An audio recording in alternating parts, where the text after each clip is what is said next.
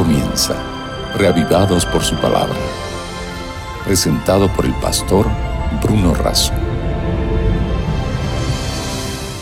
Porque no solo de pan vive el hombre, dijo Jesús, sino de toda palabra que sale de la boca de Dios.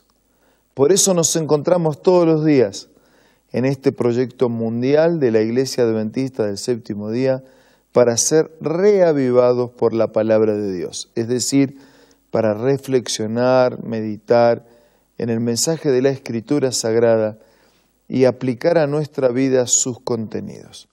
Hoy nos dedicamos al capítulo 7 del Cantar de los Cantares. Antes pidamos la bendición de Dios. Padre nuestro que estás en los cielos, queremos pedir la asistencia de tu Espíritu al meditar en tu palabra. Lo pedimos, lo agradecemos en el nombre de Jesús. Amén. El libro Cantar de los Cantares es algo así como un libro de poemas que centraliza en la relación entre un hombre y una mujer, en su amor, en su enamoramiento, en su matrimonio. Pero como telón de fondo de esta relación tenemos el vínculo de Jesús y de su amor para con sus hijos, para con su iglesia. Eh, el sabio Salomón, que compuso más de mil canciones, nos comparte algunas de esas canciones románticas, llenas de expresiones cariñosas, que inclusive tienen que ver con la intimidad física. Y algunos hasta se molestan cómo es que la Biblia habla de una intimidad sexual. ¿Por qué Dios no hablaría de ese tema si es Dios quien creó al hombre y a la mujer con sus funciones para que desarrollen en el santo y sagrado estado del matrimonio una vida feliz, plena de realizaciones? ¿Por qué la Biblia, que habla de todos los temas, no hablaría de este tema en la pureza y en la santidad que el tema lo amerita? El capítulo 7 centraliza en una relación física de Salomón con la tsunamita. Es algo así como la respuesta del amado, del novio. Destaca en el cuerpo de su novia cualidades de perfección, de amor, de atracción, de comunión. Y uno puede en la lectura de este capítulo ir descubriendo ese trato cariñoso de alguien que se siente atraído por el físico de su amada y encuentra expresiones como princesa mía, cuán bellos son tus pies en las sandalias, ¿sí? expresiones que, que elogian eh, los vestidos, que elogian la figura, que elogian lo atractivo de esa novia, de esa esposa. En el versículo 6 encontramos, cuán bella eres, amor mío, cuán encantadoras en tus delicias. ¿Cómo va destacando, no? Cuando, cuando, cuando hay amor, valoramos, apreciamos los detalles. Después eh, tenemos la respuesta de la amada. Y el versículo 10 dice algo así muy significativo. Yo soy de mi amado y él me busca compasión. Ven, amado mío, yo soy de mi amado. Hay un vínculo, ¿no? No hay una servidumbre, no hay una sumisión yo soy de mi amado y mi amado es mío. Hay una reciprocidad de vínculo, de conexión, de comunicación. Pero yo dije que el trasfondo de este vínculo entre Salomón y la tsunamita es una ilustración del amor de Dios para con sus hijos. Y así como este vínculo apunta a la felicidad, pero está basado en la fidelidad en la exclusividad y en la entrega total, de la misma manera el amor de Dios para con sus hijos está basado en la entrega total, en la fidelidad, en la exclusividad. Y el resultado de esa relación es la felicidad.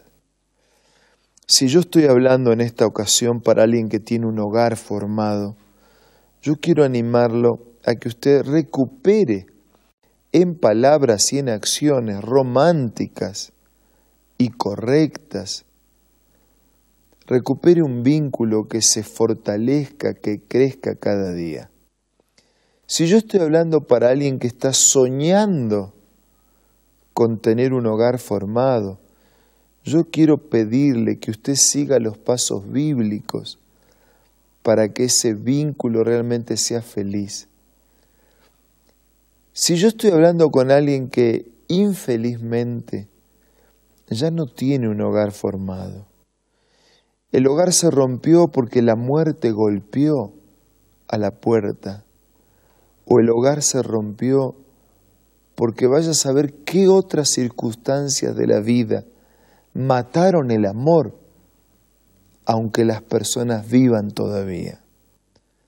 Si yo estoy hablando con alguien que sufre hoy por la pérdida de un amor que no tiene, quiero recordarle que sienta, puede recibir en este momento el amor de un Dios que ama sublimemente por sobre todas las cosas, con exclusividad, con fidelidad, con entrega total.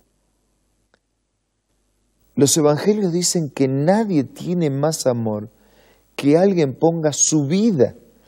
Y Jesús puso su vida por nosotros. No hay prueba de amor.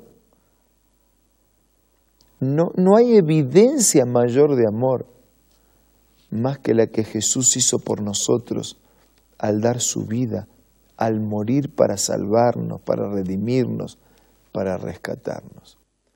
Por eso, si usted hoy lucha en soledad, enfrentando la vida, sienta la compañía amante de Jesús.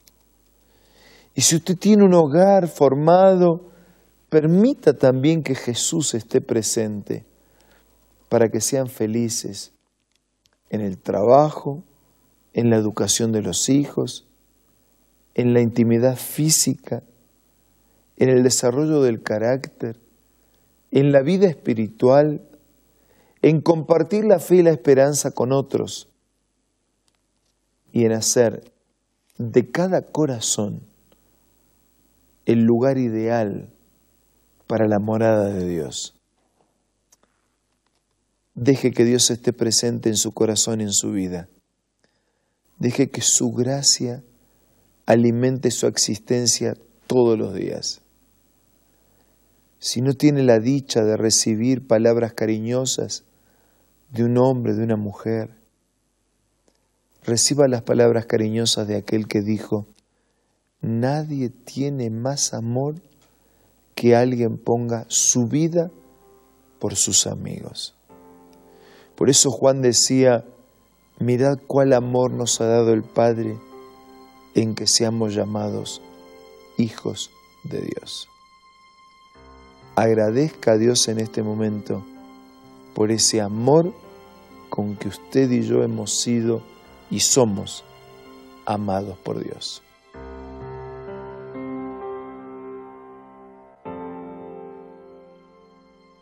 Padre nuestro que estás en los cielos, te ruego que bendigas a cada uno de nuestros amigos que nos escuchan no importa cuál sea su situación.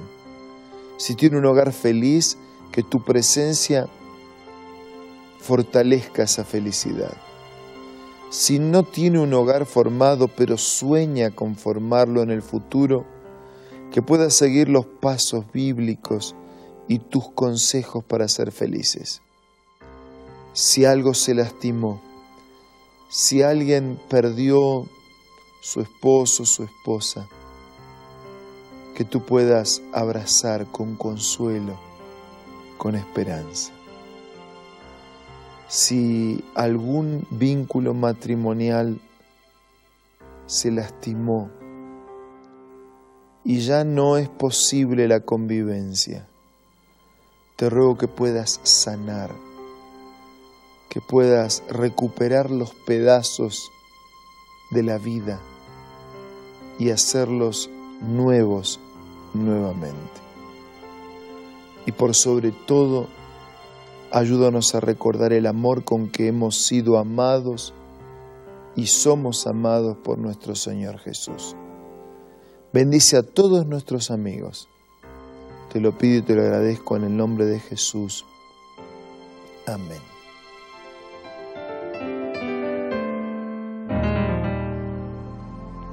Fue un gusto estar con ustedes hoy, como todos los días.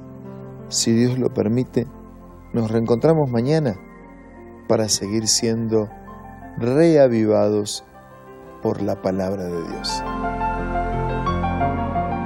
Esto fue Reavivados por su palabra, presentado por el pastor Bruno Razo.